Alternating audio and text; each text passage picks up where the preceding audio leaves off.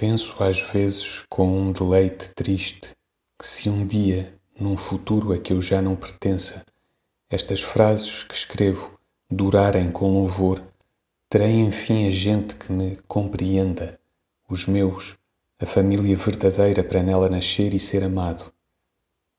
Mas longe de eu nela ir nascer, eu terei já morrido há muito. Serei compreendido só em efígie, quando a afeição já não compensa quem morreu a só desafeição que teve quando vivo. Um dia talvez compreendam que cumpri como nenhum outro o meu dever nato de intérprete de uma parte de um século. E quando compreendam, hão de escrever que na minha época fui incompreendido, que infelizmente vivi entre desafeições e friezas e que é pena que tal me acontecesse.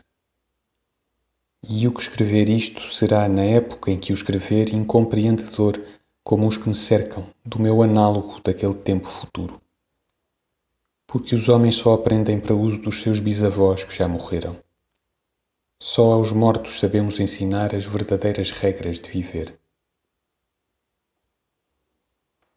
Na tarde em que escrevo, o dia de chuva parou. Uma alegria do ar é fresca demais contra a pele. O dia vai acabando não em cinzento, mas em azul pálido um azul vago reflete-se mesmo nas pedras das ruas. Dói viver, mas é de longe. Sentir não importa. Acende-se uma outra montra. Em uma outra janela alta há gente que vem acabarem o trabalho. O mendigo que roça por mim pasmaria se me conhecesse. No azul menos pálido e menos azul que se espelha nos prédios, entardece um pouco mais a hora indefinida. Cai leve fim do dia certo, em que os que creem e erram se engrenam no trabalho do costume e têm na sua própria dor a felicidade da inconsciência. Cai leve onda de luz que cessa, melancolia da tarde inútil, bruma sem névoa que entra no meu coração.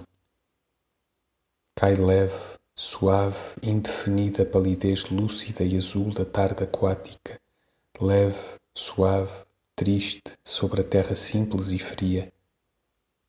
Cai leve, cinza invisível, monotonia magoada, tédio sem torpor.